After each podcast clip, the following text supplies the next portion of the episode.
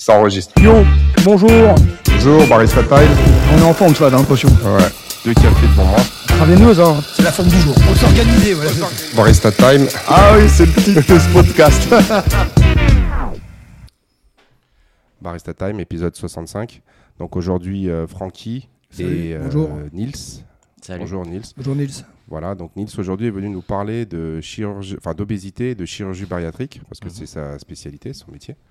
Donc, euh, bah, sans trop de- d'introduction, euh, bah, Euh, présente-toi Présente-toi. et explique-nous ce que c'est un petit peu le- la chirurgie bariatrique. Ouais, alors euh, moi c'est Nils, Euh, j'ai 30 ans, donc euh, je suis jeune chirurgien digestif, Euh, donc ça veut dire que j'ai euh, à la fois une activité euh, de bariatrique, qui est une partie de mon métier, mais il y a aussi euh, de la chirurgie cancérologique, euh, chirurgie de paroi, enfin c'est un métier qui est plutôt, vaste. Donc je travaille dans des centres dans lesquels on a de la chirurgie bariatrique. C'est pas le cas de tous les centres, mais actuellement à la PHP à Ambroise Paré, à côté d'ici, bah, on fait de la chirurgie bariatrique. Euh, on est accompagné d'une équipe, euh, d'une équipe de nutrition, de diététiciennes, de psychologues qui sont euh, affiliés, à tout ce système. Et, donc on pose des indications et on opère, les patients de l'obésité. Voilà. D'accord. Mais parce que si tu bariatrique, bon, on sait euh, ce que c'est ici, mais ça consiste en quoi exactement? Ok. Donc la chirurgie bariatrique, euh, c'est euh, c'est- donc c'est une chirurgie euh, qui vise à diminuer euh, l'obésité. Il y a plusieurs types de chirurgies qui sont remboursées par la sécurité sociale. Les trois grands types, c'est euh, l'anneau gastrique, hein, que tout le monde a à peu près entendu parler. On- alors c'est une chirurgie qui se fait plus tellement, euh, en tout cas au sein de la PHP, parce qu'il y a énormément de rebond pondéral euh, à distance. Donc les gens reprennent du poids euh, après un certain nombre d'années après la chirurgie. Donc, juste en- pour vulgariser, l'anneau gastrique, c'est en gros, on vient mettre une sorte de bague autour de l'estomac ouais. pour réduire, on va dire, le passage, Ouais, enfin, le, le trou par lequel passent les aliments. Et donc, Exactement. du coup, l'idée, c'est que les gens mangent moins. Exactement. Donc on a un anneau qui est posé sur la partie haute de l'estomac avec euh, euh, littéralement en fait un tuyau qui vient jusqu'en sous-cutané où on a un boîtier et donc on vient avec une seringue injecter euh, du liquide pour gonfler ou dégonfler ce, cet anneau. Voilà. Le deuxième type de chirurgie, c'est la sleeve gastrectomie. C'est ce que, euh, ce que Joanne devait avoir comme chirurgie. Donc, Johan, épisode 59, pour ceux qui n'ont pas suivi, il nous explique qu'il devait se faire opérer du- d'une sleeve. Ouais. Donc, euh, Nils va nous expliquer ce que c'est. Donc là, en fait, c'est euh, on calibre, euh, on calibre notre estomac et donc on vient, euh, on vient faire une, une réduction. C'est une chirurgie restrictive. On vient couper toute la, la partie extérieure de, de l'estomac et on l'extrait. Voilà. Donc ça permet une réduction du volume de l'estomac. Donc ça, c'est une chirurgie qui est uniquement restrictive, comme l'anneau, euh, comme l'anneau euh, gastrique. Et puis la troisième chirurgie, c'est euh, le, bypass.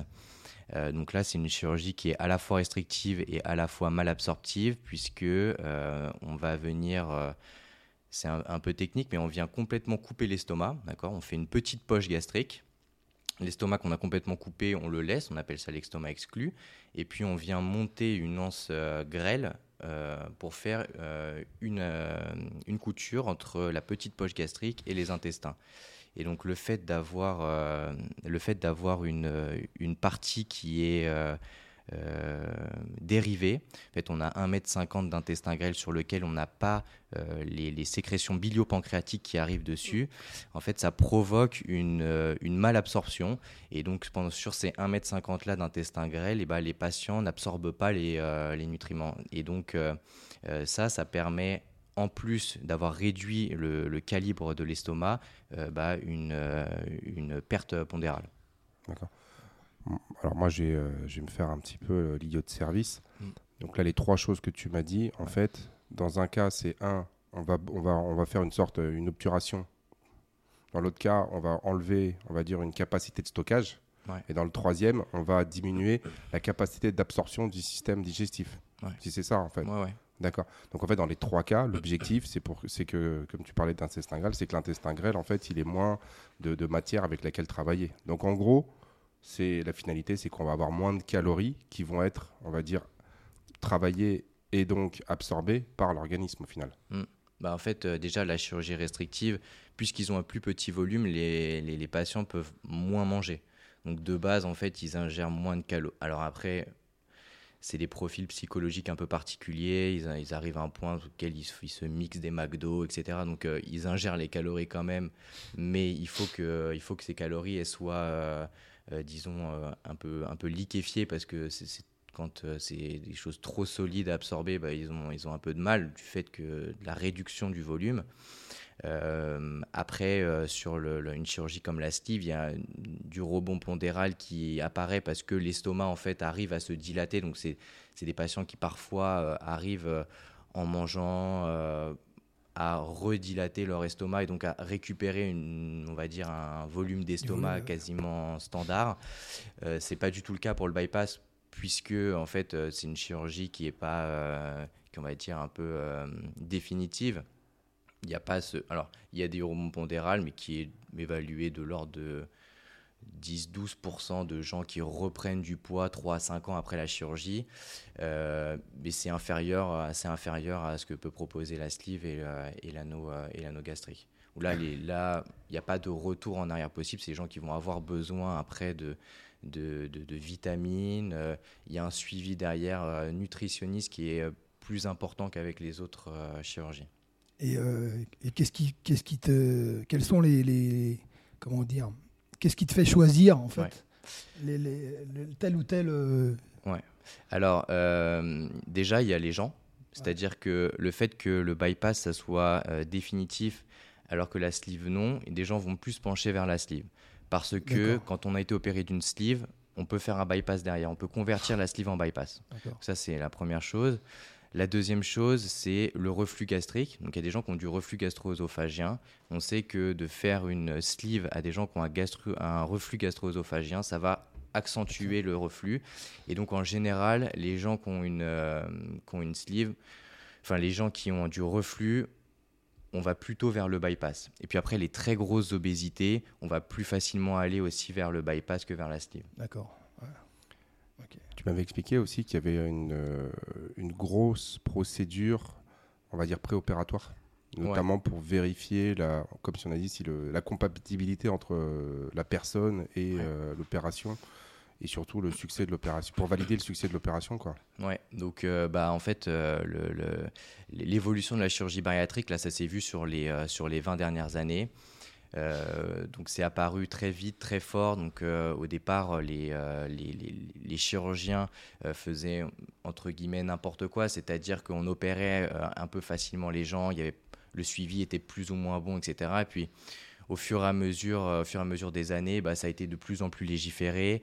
Et euh, maintenant, on est, un- on est arrivé à un système dans lequel euh, la prise en charge bariatrique est quasiment autant codifiée que la prise en charge en cancérologie, c'est-à-dire que euh, les patients passent par une étape de RCP, donc c'est-à-dire des, des, des réunions euh, multidisciplinaires dans lesquelles euh, on a oui, dans lequel pardon, on a à la fois, un- à la fois euh, les chirurgiens, des nutritionnistes, euh, des psychologues, et donc euh, avec eux, on, dis- on- on discute et on, pose des indications tous ensemble. Voilà.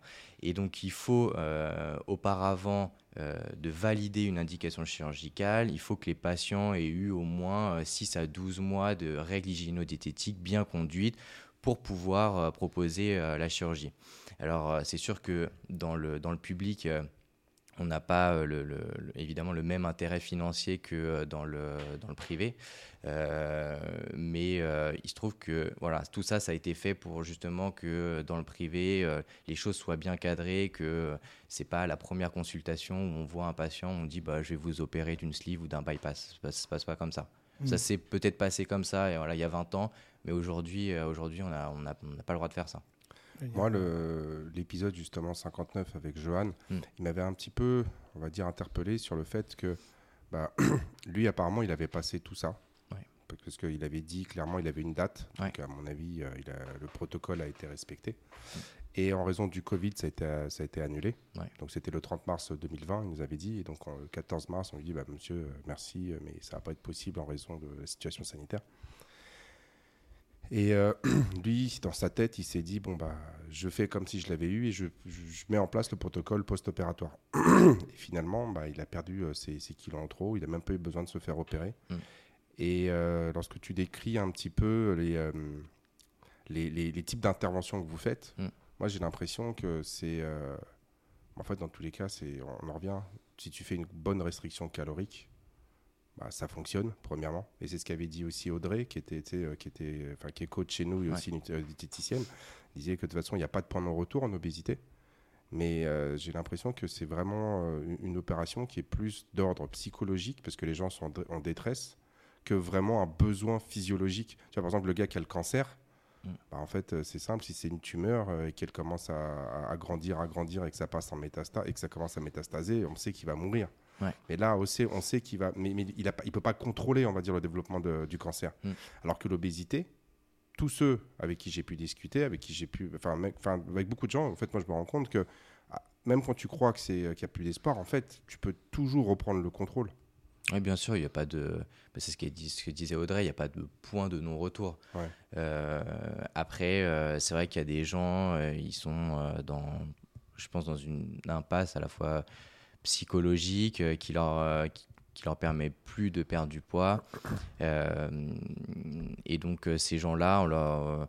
c'est vrai qu'on leur propose la, chirurgie bariatrique parce que, parce en fait, ils ont un tel retentissement euh, que ça soit euh, ostéo-articulaire, que ça soit euh, sur la, respiration, hein, ils ont des syndromes d'apnée du sommeil, enfin voilà, il y a- plein de complications qui s'y associent, le diabète entre autres, et donc ces gens-là, bah, on arrive à un moment où on leur propose, on leur propose la chirurgie parce qu'ils ne voient pas d'alternative.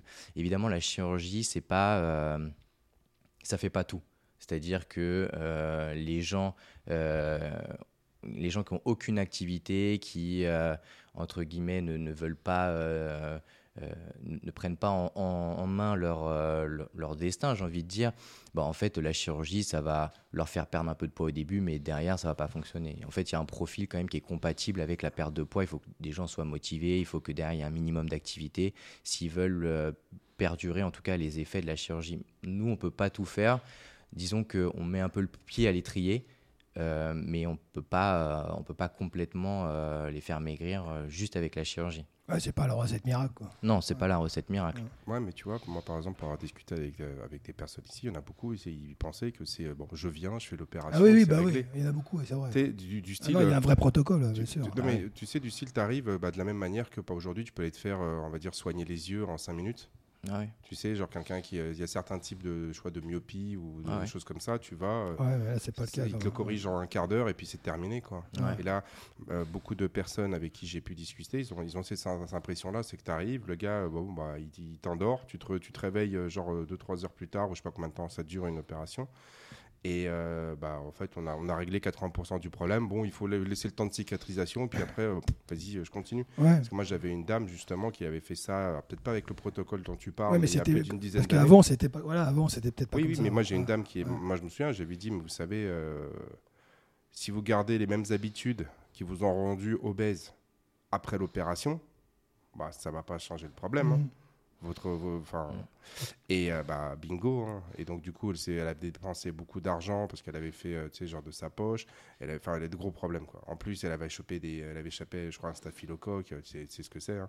Euh, pendant l'opération, des trucs comme ça. Et en fait, j'ai l'impression que beaucoup de personnes ne réalisent pas en fait la, tu sais, la- l'impact et la dangerosité en fait d'une opération, même Ouais. si aujourd'hui la médecine a fait beaucoup de, Ouais. de, de- de progrès et tout est fait pour minimiser les risques, mais en fait, euh, c'est- il y a toujours un risque. Bien sûr. Il y a toujours un risque et euh, bah, moi je dis assez facilement qu'il n'y a pas de petite intervention. C'est Voilà. ça.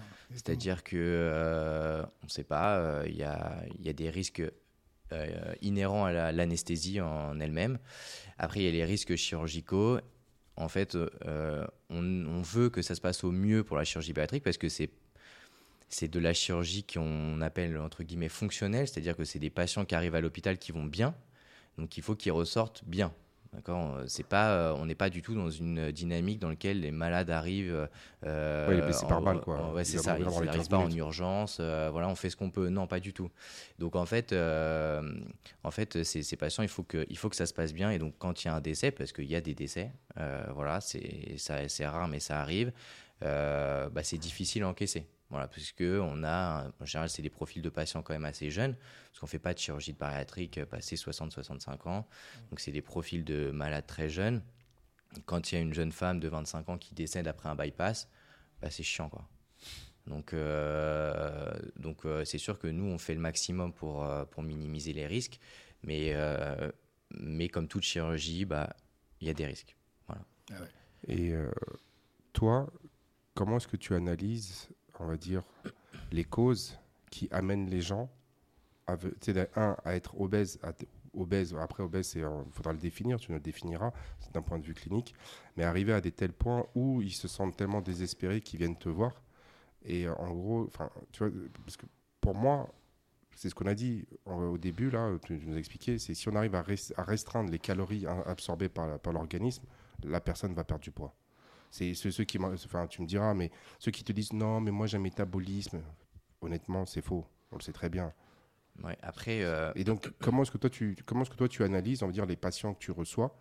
Si tu devais faire une sorte de résumé, peut-être il y a plusieurs types de profils, mais qu'est-ce qui les amène à venir te voir en fait? Bah, en fait, les, les- Déjà, c'est quoi l'obésité pour toi? L'obésité, donc c'est défini par, euh, par une mesure de l'IMC. Euh, et, donc, euh, on a une obésité qui, lorsqu'on a un IMC qui est supérieur à 30, donc ça, ça définit l'obésité. Euh, ensuite, les indications opératoires sont posées euh, à partir, en tout cas, elles sont euh, certaines à partir d'un IMC 40, donc ce qu'on appelle l'obésité morbide.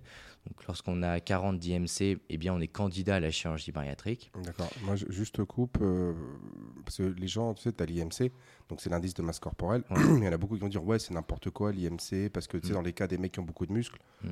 Euh, les mecs qui ont beaucoup de muscles, tout ça, ça représente quoi euh, Bah, ça, bah, ça représente 0% des gens qui viennent euh, pour une consultation de chirurgie bariatrique. Voilà. Donc en fait, euh, en fait on se pose pas la question parce que les donc gens qui l'IMC viennent... est, un, est, un, on va dire, est un outil plus que correct dans votre cas. Oui, bien sûr, parce que alors bien sûr, il y a des on- dans le bilan, dans le bilan, on fait des impédances-métrie puisqu'on suit, euh, on suit la masse maigre, la masse grasse au fur et à mesure et en post-opératoire. Ça permet d'avoir euh, de voir un peu comment évoluent les patients.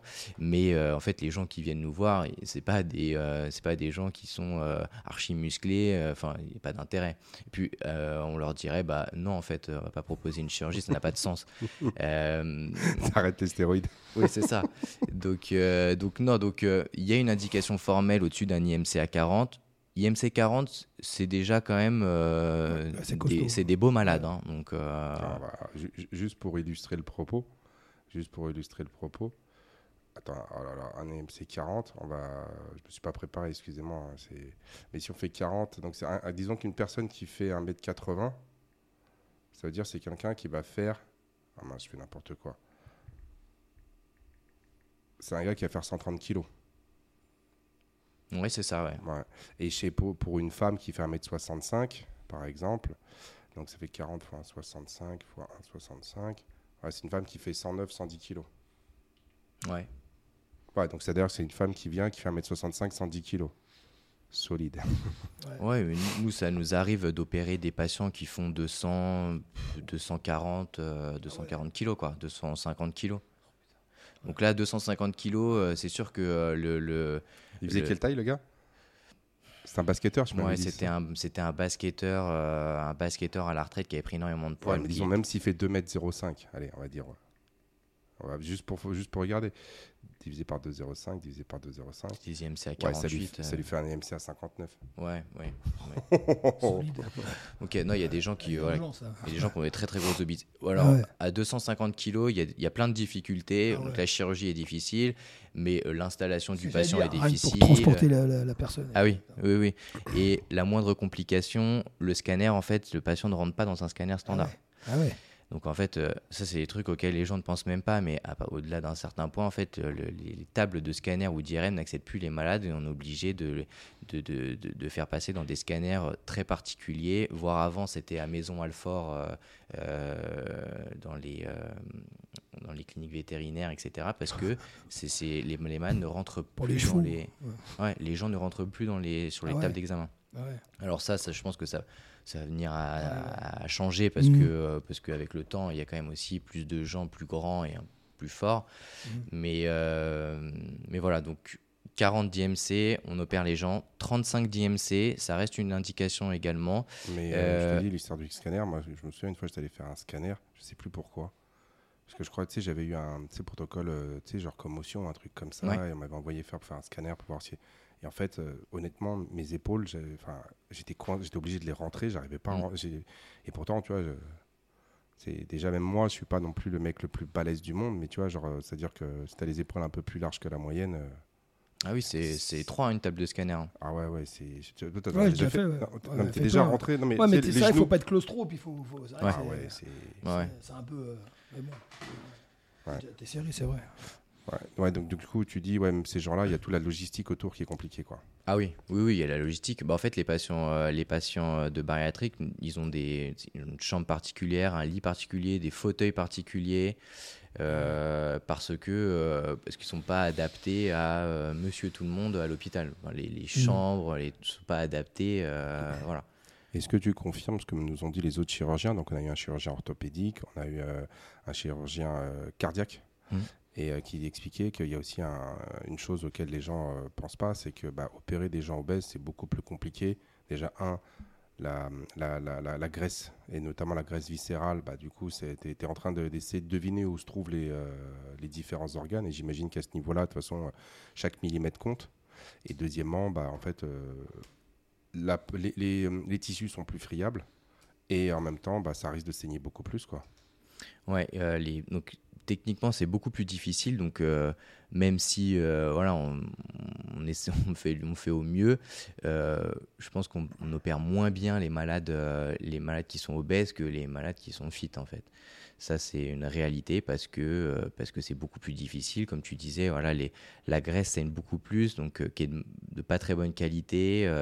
très friable donc c'est sûr que la manipulation en intra-abdominal, des sens digestifs, etc., bah, c'est associé à plus de plaies, c'est beaucoup plus difficile. Les, les, les- les structures qui maintiennent les- le tube digestif étant beaucoup plus lourdes, euh, bah, c'est- beaucoup plus difficile à manipuler. Donc, euh, c'est un vrai problème, hein, l'obésité, ça rend la chirurgie euh, beaucoup plus difficile. Ouais, bien sûr.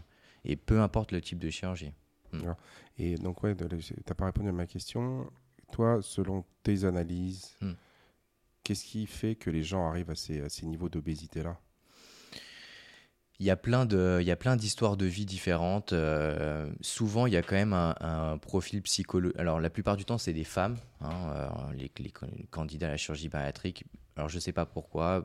Je suis pas sûr qu'il y ait moins d'hommes qui soient obèses, mais probablement que les femmes se préoccupent plus de leur euh, aspect physique euh, quand elles sont jeunes. Euh, et euh, il y a souvent un profil psychologique un peu particulier. euh, c'est des histoires qui remontent, des histoires qui remontent quand tu reprends l'histoire de la maladie, qui dure depuis des dizaines d'années, où il y a des régimes, des rebonds pondérales, des régimes, ça fonctionne pas. et puis à un moment, en fait, il y a un ras-le-bol des choses et euh, s'y associent des complications euh, quand on a 30 ans, qu'il y a du diabète, qu'il y a un syndrome d'apnée du sommeil, qu'il y a tout ça qui se met en place. Bah, c'est des gens qui, euh, qui là rentrent dans le parcours, euh, rentrent dans le parcours euh, de bariatrique. Mais moi, au même titre que si j'opère un jeune homme de, euh, de 25 ans euh, qui a une appendicite, qui a un IMC, euh, qui a un IMC à, à 38, bah, je lui dis, faudrait peut-être aller voir un nutritionniste, faudrait peut-être faire quelque chose, parce que là, à 25 ans, 38 d'IMC, ah, il faut faire quelque chose. quoi. Donc, euh, on les oriente à aller voir un nutritionniste, rentrer dans le parcours pour au moins essayer d'avoir des conseils, des choses comme ça. Et puis, voilà, après, il y a des gens qui n'y arrivent plus. Et, euh, et là, on se dirige vers de la chirurgie bariatrique, ce qui est encore différent de la chirurgie métabolique euh, qui, qui vient d'arriver en France, où là, on opère des gens, des mêmes interventions chirurgicales, mais là, pour traiter le diabète de type 2 et ses complications. D'accord. Et c'est c'est tu quand tu dis on, on- on opère, vous faites c'est quoi le- l'opération exact C'est euh, c'est les, les trois interventions dont j'ai dit tout, que- D'accord. dont j'ai parlé tout à l'heure, on les fait, mais là c'est euh, pour guérir le diabète. Là c'est D'accord. en Ouais. vue de guérir le diabète, avec des indications du coup qui sont euh, plus basses, avec un IMC à 30. On peut opérer un malade de, de, c'est un diabète de type 2 avec un IMC à 30 euh, si il est en échec complet de suivi euh, de son diabète pour pouvoir euh, guérir ce diabète parce que en tout cas, les, les- études ont montré que la chirurgie bariatrique permettait, de, permettait de traiter le diabète de type 2 euh, et que ça, ça revient moins cher que de prendre des antidiabétiques oraux toute sa vie. D'accord. Et, dans, et dans les différents patients que tu peux voir avant l'intervention, est-ce que tu en as qui, qui euh, lorsqu'ils viennent te voir euh, après, après, après, ton- après le rendez-vous, ils ont un déclic et ils se mettent à. Ils se font opérer finalement Ou euh, systématiquement ça va jusqu'à l'opération La plupart du temps, ça va quand même jusqu'à l'opération. Ouais. En fait, il y a une démarche quand même. euh, il y a une démarche. Alors, il y a toujours, euh, bon, il y a certains, certains patients qui annulent, etc. Mais c'est quand même une démarche, je veux dire, d'aller, euh, d'a- d'avoir subi euh, le- les, les 6 à 12 mois de règle hygiéno-diététique. C'est aussi fait pour Ouais. ça. Ouais. C'est aussi Oui, fait oui, pour oui, ça, oui, c'est ouais, aussi fait pour, euh, pour démotiver ceux qui n'ont pas vraiment envie, ce suivi avec les nutritionnistes. euh, euh, Ouais, ça, voilà. dure, ça dure quasiment deux- euh, un an, quoi. Ouais, c'est ça. Ça dure Ouais. quasiment un an. Il y a des, des- des- plusieurs évaluations par les psychologues, parce que euh, les, les, les- même par les, par les diététiciennes, parce qu'en fait, tout ce qui est troubles compulsifs alimentaires, c'est une contre-indication à la chirurgie bariatrique. Donc, Ah ouais. on n'opère pas les gens qui ont des troubles, des troubles alimentaires. Donc, euh, euh, ils sont vachement pris en, charge, et donc, euh, ça crée un cadre pour les opérer. Donc, la plupart du temps, quand même, ça aboutit à une chirurgie. Ouais, d'accord. D'accord. Ouais. Et euh, ouais, donc toi, tu l'as dit tout à l'heure, tu as dit genre, euh, tu sais, genre la maladie. Donc en fait, vous, de- quand, quand tu es, chirurgien, quand tu es dans le milieu hospitalier, tu, vous considérez que l'obésité est une maladie? Euh, L'obésité, difficile de, répondre exactement à ça parce que euh, c'est, euh, oui, c'est sûr que euh, c'est, oui, c'est une, maladie en tant que telle qui euh, met pas euh, en jeu ta vie à, on va dire, à, à court terme, mais euh, qui rend, euh, qui rend euh, l'ensemble de la prise en charge médicale autour du patient beaucoup plus difficile. Parce que dans la littérature, ils disent que c'est un facteur, on va dire, de aggravant pour énormément de pathologies, euh, Ah oui. Que ce soit au niveau du cancer, tu as parlé du diabète, mais tu as parlé de l'apnée du sommeil, Mm. euh, aussi euh, problèmes ostéo-articulaires, euh, problèmes digestifs, problèmes, Mm. on va dire, métaboliques, notamment, enfin, genre même hormonaux, des choses comme ça, quoi. Ouais. Et puis en même temps, tu as l'OMS, ils considèrent qu'il y a une pandémie d'obésité. Donc, pandémie, c'est des mots qu'on utilise de- pour les maladies. Alors qu'aujourd'hui, il y a énormément de. Dans la, tu, tu regardes autour de nous, avec notamment le mouvement euh, type body positive, on essaie de te faire croire que non, mais c'est pas grave, il faut s'aimer comme on est. Euh, Même des gens qui vont te, qui vont te, qui vont t'expliquer que c'est euh, genre il y a de la grossophobie et tout ça, mais en fait, Mm. euh, ça, de demain, on pourrait dire qu'il y a de la cancérophobie, quoi. Qu'un mec qui est cancéro, euh, tu sais, genre non, non, mais il faut l'accepter, il faut, faut apprendre à vivre avec. C'est même sois fier de ton cancer, quoi. Si, si je pousse un petit peu la démarche, euh, Non, on va sûr. dire de manière un peu absurde, alors que euh, que, que, que, que- en fait, ouais, ouais, c'est c'est euh, moi je le vois hein, dans, le monde, dans le monde médical quand, quand, quand ils mettent pas le- les pincettes euh, ils parlent clairement de maladie quoi. Ah oui, oui, bah, c'est sûr que euh, voilà, c'est en tout cas, euh, c'est un, c'est sûr que c'est un, c'est un vrai problème, euh, c'est un vrai problème l'obésité. Nous, ça nous, ça- c'est sûr qu'au quotidien, euh, ça, ça rend notre métier plus difficile. Euh, voilà. Après, parce qu'en en fait toi quand tu as dit moi, au début toi tu m'as corrigé tu m'as dit toi tu es on va dire chirurgien Ouais. digestif c'est à dire Ouais. qu'en fait toi c'est pas ta spécialité c'est pas le bariatrique mais aujourd'hui j'ai l'impression que c'est ce qui prend on va dire la plus grosse partie de ton de ton temps c'est ce type d'opération Alors non, la chirurgie bariatrique, c'est une. euh, en fait, quand on est chirurgien digestif, on a, euh, on a, en fait, on s'occupe de, de- de tout ce qui va de l'œsophage, on va Mhm. dire, jusqu'à l'anus. Euh, et donc, on a énormément de, euh, énormément de, de types de pathologies différents. La chirurgie bariatrique, c'est pas, euh, c'est pas le, le, le principal, en tout cas, activité qu'on a en CHU parce que. Parce que euh, ça reste de euh, comment dire ça reste de la maladie fonctionnelle et qu'en CHU euh, on fait quand même plus de cancérologie que de chirurgie bariatrique donc on en, on en fait mais c'est pas le, c'est pas le- la majeure partie de notre activité D'accord. Ok. Ouais, c'est, enfin, des petits détails, mais c'est vrai que nous, on est, pour nous, on fait passe facilement, on va dire, d'un sujet à l'autre, sans vraiment sans saisir les nuances. Et en fait, tu te rends compte que quel que soit le sujet, en fait, souvent c'est, survolé et puis toutes les nuances échappent. Et euh, c'est, important de le rappeler tout simplement parce que euh, Mm. Enfin, toi, tu es confronté à ça parce que j'imagine tu as un nombre grandissant de personnes qui viennent avec ces problématiques-là. Mm. Mais en fait, toi, à la base, tu fais plein d'autres choses. Quoi. Oui, oui, bien sûr. Moi, à la base, euh, enfin, nous, la, la, la chirurgie bariatrique, c'est quelque chose qui s'est développé euh, ces dernières années. En fait, avant, il n'y avait même pas de chirurgie bariatrique dans les CHU. Et, euh, et là, au fur et à mesure des années, on monte des vrais services de chirurgie bariatrique avec euh, des, des gros services de, euh, des gros services de nutrition, des centres de référence, à la fois d'endoscopie digestive pour prendre en charge les malades et de, de, de chirurgiens. C'est des choses qui n'existaient pas tellement avant en CHU. Quand tu dis avant, c'est il y a combien d'années? 10, 20, 40, 50 Ouais, c'est ça, il y a 15, euh, il y a 15 ans, euh, 15, 20 ans, il y avait, enfin, à la Pitié maintenant, à la Pitié Salpêtrière, il y a, un, il y a voilà, un, un universitaire. Maintenant, on a des, des, donc des professeurs de spécialisés en chirurgie bariatrique. Ça, c'est des choses qui n'existaient pas il y, a, euh, il y a 10 ans.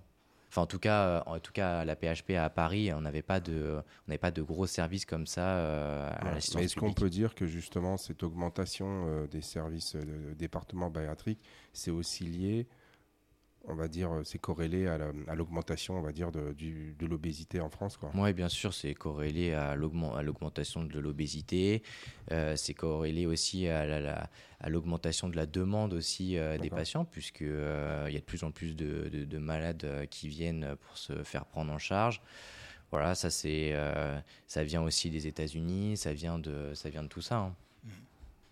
Et donc, euh, si toi, tu devais donner un conseil à une personne, déjà, on va dire, un, une personne, comment faire pour éviter de devenir obèse, même si je sais que c'est compliqué, mais en gros, euh, voilà.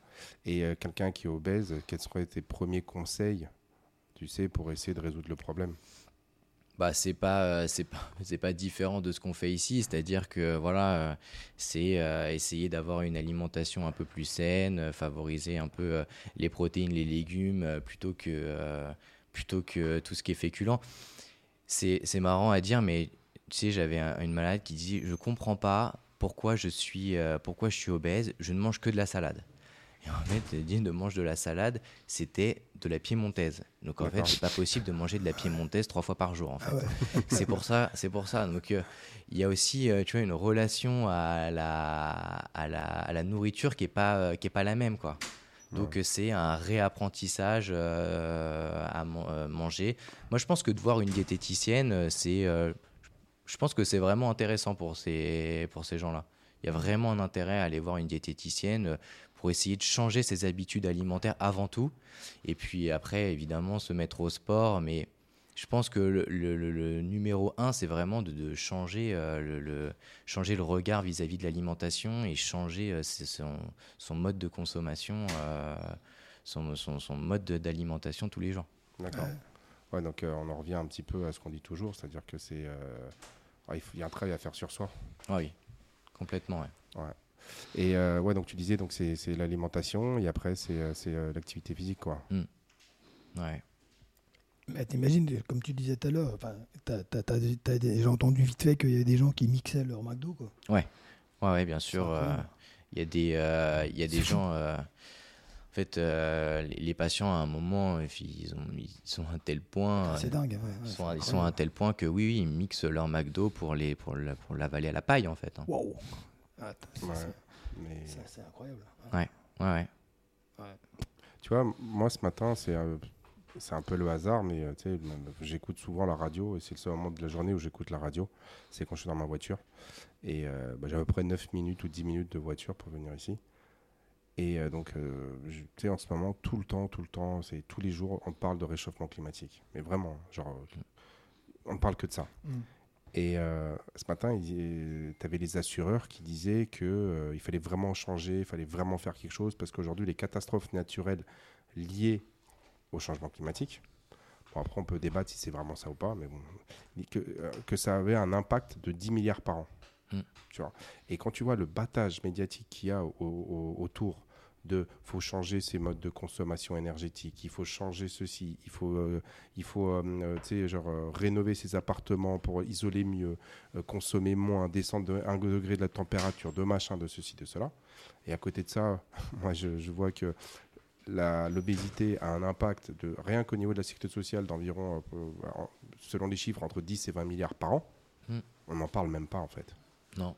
Non, parce que. euh, Ouais, parce que si on prend le- le- les chiffres, en fait, c'est- on est sur les mêmes ratios, en fait.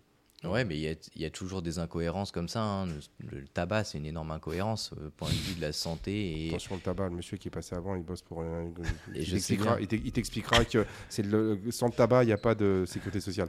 oui, bien sûr. Mais en tout cas, d'un point de vue, euh, d'un point de vue des dépenses de la santé et euh, de ce que ça provoque euh, chez les malades, euh, s'il n'y a pas de tabac, on aurait beaucoup moins de, beaucoup moins de candidats à la chirurgie Bah ouais. cancérologique. hein. Écoute, C'est on- on clair. lui- moi je lui ai posé la question, il m'a dit oui, mais il m'a- dit que eux ils contribuaient à hauteur de 14 milliards de taxes par an. Mm. Et euh, il m'expliquait que en fait les chiffres qui sont de, de dépenses liées, euh, en fait, qui sont faussés parce qu'on leur attribue tous les cancers du poumon. Donc moi je lui ai posé la question, bah, très- vous avez vos chiffres, fait c'est pas à nous de les sortir. Bon voilà, fin du débat. Ouais, puis il n'y a pas que les cancers du poumon, hein, ça favorise aussi beaucoup d'autres choses. Mais Ouais. euh, ouais, le tabac, ouais, enfin voilà, c'est. Bah, trouve- l'alcool, non mais je sais, mais je suis un peu provocateur. Faites du volontaire. sport. Oui, non, mais je, Ouais. sais, je, je provoque de manière volontaire parce que, en fait, si tu veux, c'est. C'est des sujets auxquels je m'intéresse. Alors, j'ai peut-être pas tous les, toutes les connaissances techniques dans tous les domaines en fait que- auxquels je m'intéresse. Mais euh, est-ce que j'ai besoin de tout savoir pour avoir une vision globale? Je pense pas. Pour faire une synthèse de tout ça, tu vois.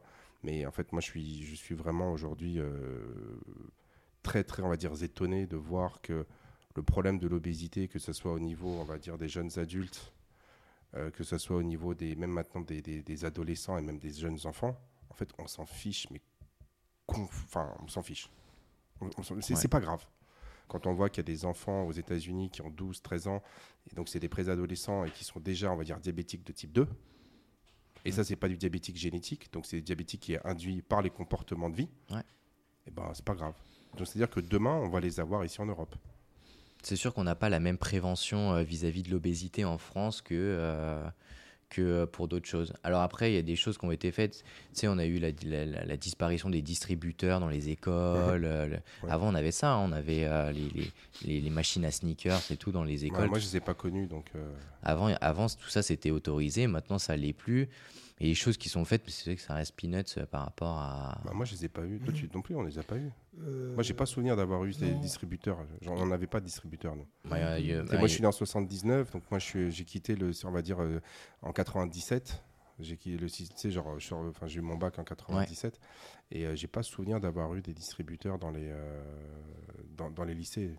Non, j'en ai jamais eu. hein. Si, je me rappelle dans les gymnases, moi. Oui, mais, mais c'est les gymnases de la ville de Paris. Ouais. Tu sais, on, on en avait, moi je me souviens, quand on allait dans les gymnases et tout, ouais. on avait toujours notre Ouais. pièce de 1 euro pour prendre Ouais. justement une boisson, un truc, parce Ouais. que pour nous, il y Et avait le truc, c'était le, on achetait le tang. Il y avait, tu sais, le, le tang, Ouais, là, le tu avais les distributeurs, tu avais on est- nous, c'est, des trucs chimiques sucrés à fond, on était, qui- on était à fond dedans. Ouais, mais tu vois, bon, ok, ok, il y a ça, c'est vrai. Après, euh, voilà, il y a pas, c'est sûr qu'il n'y a pas eu, il y a pas eu énormément de, euh, énormément de choses faites, euh, faites dans ce sens-là. Mais c'est surtout la communication autour de ça qui, est- à part euh, manger vos 5 fruits et légumes, manger, bouger. euh, Avant c'était 10, après c'est descendu à 5. donc et maintenant voilà, c'est manger et bouger. manger, bouger. ouais. Ah ouais. C'est ce qu'on Ouais, fait. mais après, il y a eu des- il y a ici, parce qu'au niveau de la sécurité sociale, tu vois, maintenant ils t'expliquent le mal de dos, faut bouger. Il y a... mais ça reste quand même très superficiel, quoi. J'ai j'ai Ouais. pas l'impression qu'il y ait une vraie prise de conscience de la part des, euh, des- des pouvoirs publics de, bah, de l'impact.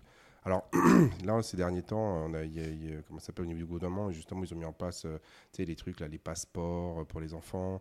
Euh, Il y a quand même quelques communications. Ils essaient de, mais euh, Ouais.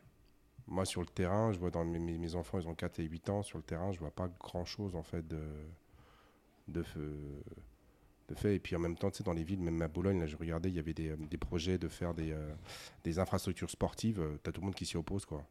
Ils, Ouais. ils veulent tous, on veut des parcs, on veut, on veut des espaces verts, on veut quelque chose de, de tu sais, genre, t'es là, tu dis, mais on a besoin. Oui, on peut bouger dans les parcs, quoi, mais mettez-le. Enfin, pour moi, c'est plus important de mettre des stades pour les enfants que de mettre des parcs pour que le mec il ait son chien, quoi. Ouais, c'est sûr. Bah ouais, ouais. Les riverains en général, ils, ils râlent un peu quand, euh, quand on veut construire un énorme bâtiment à côté de chez eux, quoi. Mm.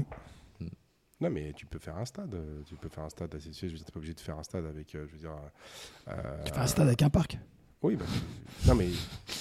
Non, mais faut agrandir la ville, quoi. Tu fais un parc ou, ou tu fais un stade dans un parc. Tu vois, moi, de plus en plus, ce que je dis euh, aux gens, c'est que si t'es pas prêt à changer ta manière de vivre, et Mm. peut-être dans ta, dans ta façon de manière de vivre, ça peut être aussi changer de travail, ça peut être aussi peut-être de changer d'environnement social, Ça peut être aussi, euh, on va dire, changer de là où tu habites. Dans une logique de santé, de prévention, peut-être que tu n'y arriveras jamais.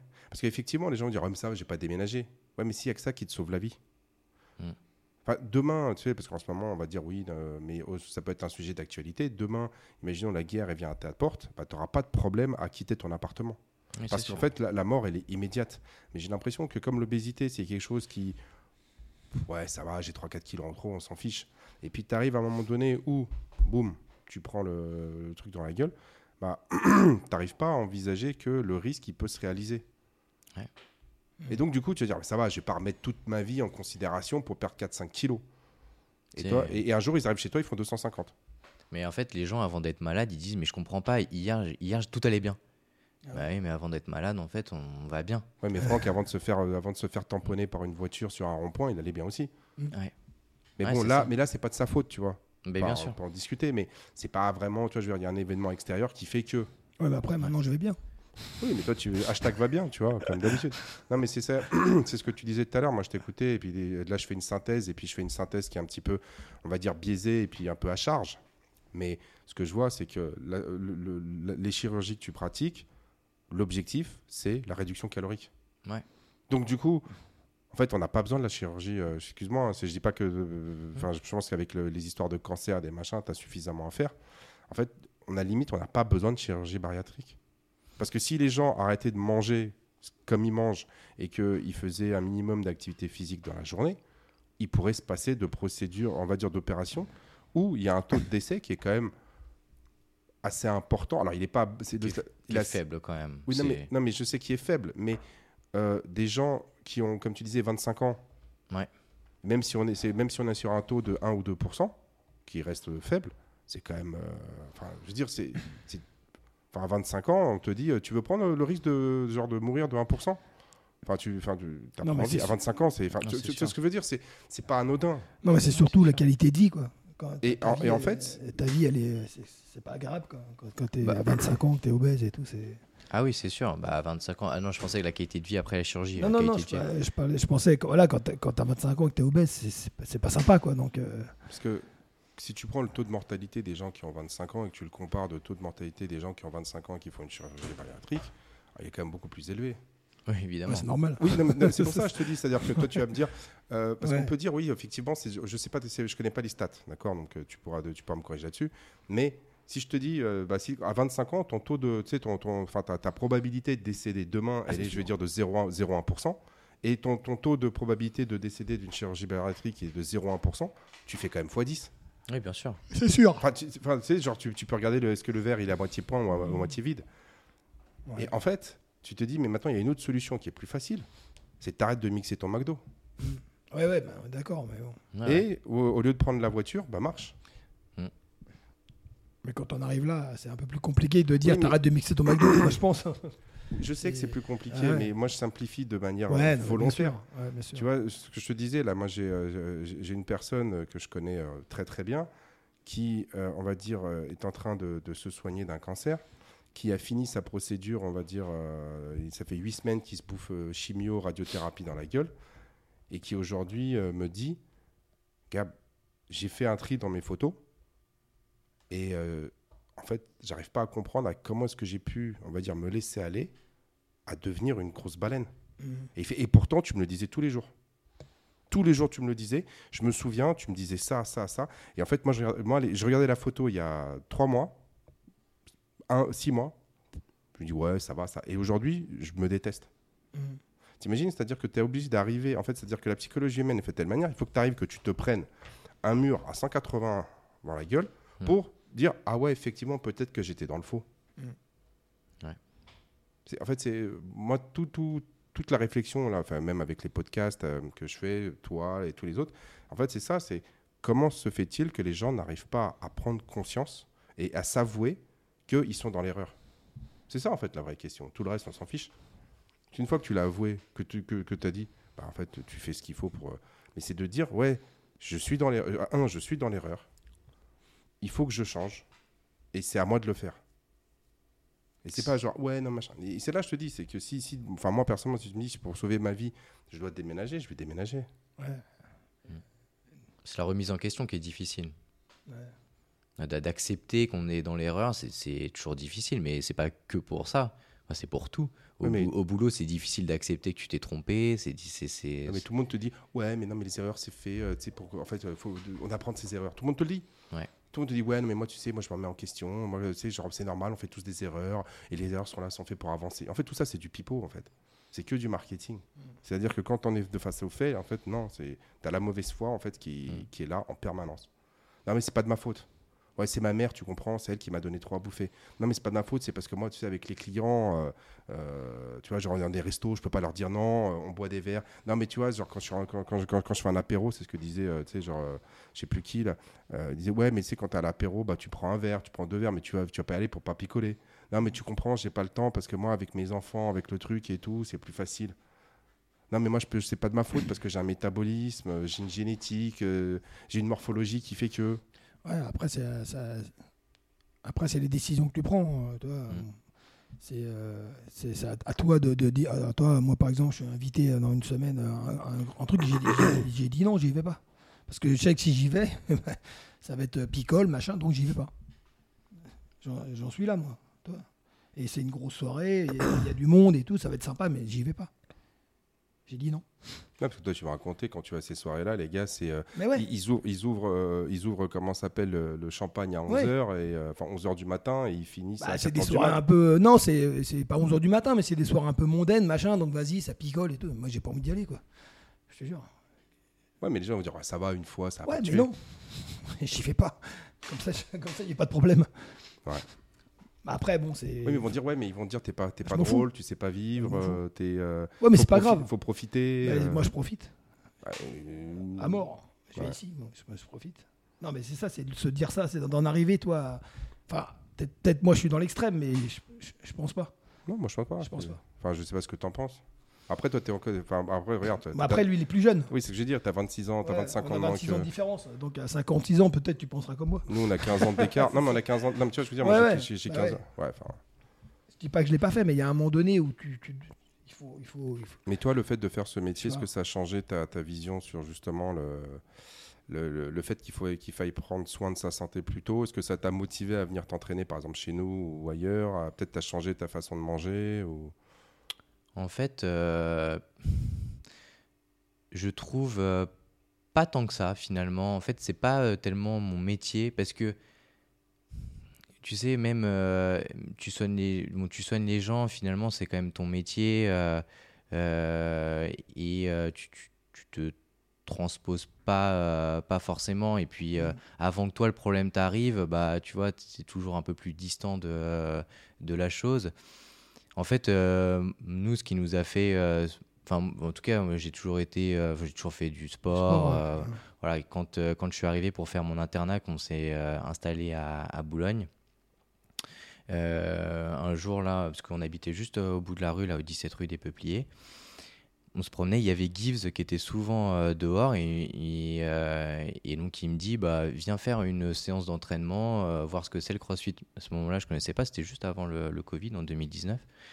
Et, et donc je suis venu essayer et puis c'est vrai que c'était c'était sympa parce que moi j'avais fait une vingtaine d'années de judo et en arrivant à Boulogne, voilà, j'étais, j'en faisais dans la ville où j'habitais chez mes parents, et en arrivant ici, bah, j'ai pas repris, et, euh, et avec l'internat, d'avoir des cours un peu, euh, un horaire précis, c'était pas toujours facile à, à associer. Et donc on s'était inscrit à une salle de sport où, voilà, où c'était pas, euh, pas forcément fait pour, pour moi. Et donc en venant ici, c'était sympa, mais au début, pas tellement régulier sur mes, sur Ouais, mes, sur mes entraînements, c'est-à-dire que je venais une fois toutes les semaines, une fois toutes les deux semaines, et, euh, et finalement, euh, finalement, donc on a décidé de se marier avec Margot, et donc à ce moment-là, bah, on a dit, il faudrait que, faut qu'on fasse quelque chose, parce que là, moi, sur mes, sur mes quatre années, euh, sur mes quatre années d'internat, euh, j'ai pris euh, 10 kilos. Ah ouais? Ah D'accord. ouais. Ouais. Donc, Ouais, euh, donc euh, voilà, on dit bah là il faut faire quelque chose quoi. Et, euh, et donc on a décidé d'intensifier un peu les euh, un peu les séances de euh, un peu les séances de CrossFit. Mhm. Et donc euh, depuis janvier là, on vient euh, trois, quatre fois, cinq fois par semaine. Ah bah, c'est bien. Ouais, donc en fait, tu es chirurgien. Donc ça représente quoi en volume de travail par semaine? En volume de travail, ça peut représenter euh, 120 heures par semaine. Tu bosses 120 heures par semaine. Ouais, c'est pour- ouais, quand je fais quand je suis de garde le vendredi, le dimanche. Ouais. ok. Et Donc que- en fait, tu fais 120 heures de présence à l'hôpital. Ouais, c'est Ouais. alors pas toutes les semaines, hein, mais en moyenne c'est on va Bah, dire les grosses semaines, c'est 120 et les petites semaines, c'est combien? Les petites semaines c'est euh, on va dire euh, so- 70. Voilà.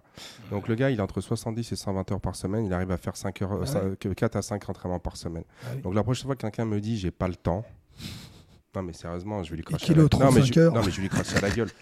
Je vais lui cracher à la gueule, c'est tout. Il y a pas. Non mais on a eu, euh, tu vois, je veux dire, la prochaine fois il disait ouais c'est pas adapté pour moi. On a eu juste avant toi là, il y a quelques semaines, on a eu euh, Victor trisomique Mm. qui vient s'entraîner et qui ça fait ça fait six ans qu'il s'entraîne. Et donc pareil, moi pendant longtemps, je me suis posé la question est-ce est-ce est-ce que je demande à Victor de le faire ou pas? Moi j'ai demandé à sa mère, sa mère elle était ravie de, venir en parler parce qu'elle était vraiment contente, était vraiment contente de de, de, de- l'évolution de son fils depuis qu'il s'entraîne chez nous, tu vois. Et je voulais pas que ça soit compris comme une sorte de voyeurisme. En même temps, ça fait six ans qu'il est chez nous, donc si tu veux, c'est vrai. On ne ment pas là-dessus, tu vois. Donc tu as, Victor qui est donc trisomique, qui, a, qui s'entraîne ici, qui progresse et qui a eu, et pareil, il n'est euh, pas devenu obèse comme la plupart des trisomiques, qui, est, qui a gardé une, qui est très autonome par rapport aux autres et euh, qui a une joie de vivre que bah, bah, si tu le connais, tu verras. Et donc lui, il arrive à s'entraîner. Deux, toi, tu me dis, tu fais euh, ouais, je fais 70, 120 heures. Moi, je dois être à peu près en moyenne, je dois être à 80, 90 heures par semaine. Et mec, il arrive à faire 5 heures par semaine d'entraînement. Donc en fait, c'est quoi l'excuse des gens? On en revient à ce que je disais pareil, tout à l'heure. hein. C'est ils n'ont pas envie. Ouais, c'est toujours pareil. hein. Et Ils n'ont pas envie et donc ils font porter, on va dire, leur poids de leur fainéantise et de leur flemmardise. C'est Ouais. sur, le, sur, bah, sur les gens comme toi.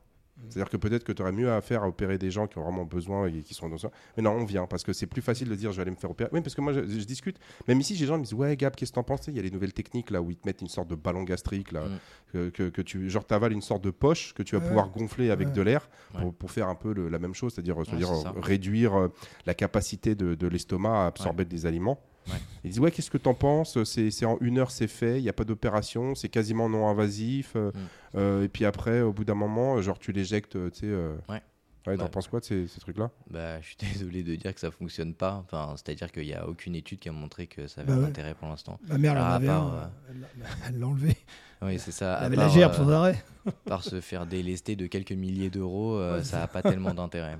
En tout cas, il n'y a aucune étude. euh, en tout cas, les gastro-entérologues euh, essayent énormément de développer euh, ce qu'on va dire la chirurgie bariatrique euh, endoscopique. d'accord Donc, ils essayent de faire des sleeves en endoscopie. Ah ouais.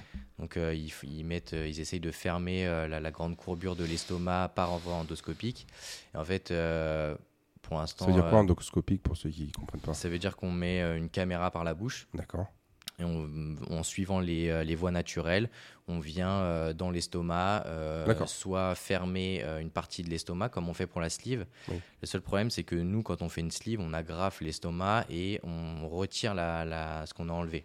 Eux, en fait, comme ils le ferment par l'intérieur, eh ben, il y a une reperméabilisation qui se fait et Ah donc ouais. on repère. Le, donc, euh, pour l'instant, euh, tout ce que. Alors, c'est très intéressant pour les laboratoires parce qu'ils essayent de développer des nouvelles techniques parce que euh, voilà, ça permet de faire du chiffre, euh, voilà.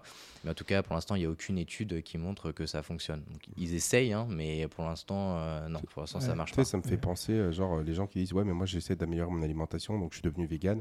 Puis ils vont aller acheter des, euh, ils vont aller acheter des Mac vegan, quoi. Ils vont, au Mm. Big- ils, ils vont au McDo, au- ou bien on va dire au Burger King, ou et puis, enfin, tous ces, tous ces restaurants-là, m'en fous si je les, s'ils sont fâchés que je les nomme. Et euh, en fait, les mecs, euh, ils y vont pour prendre des options vegan. Mhm. C'est magique, en fait, comme démarche. Bah ouais. Mais le plus drôle, c'est que le discours que je tiens, il y a des gens qui vont m'en vouloir parce qu'ils vont dire Ouais, mais tu, tu, tu stigmatises, euh, t'es moralisateur. Ouais, enfin, ça a un impact énorme, en fait, tout ça sur, sur nous. Quoi. Ouais. Bon.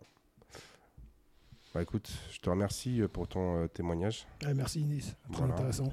Voilà, et puis Ouais. même dans ces 120 heures, il a réussi à trouver une heure pour venir Voilà. nous parler de ça et essayer d'inspirer d'autres personnes à réfléchir avant de d'arriver euh, sur sa table d'opération. Ouais. voilà. Et euh, bah, je sais pas si vous avez quelque chose à ajouter. Moi non, écoute, c'était très intéressant comme d'habitude. Bah, merci beaucoup Nils Ouais, Merci à vous. et Merci, euh, bah, bon entraînement. Ouais, merci. Merci, à très bientôt. À bientôt. Au revoir.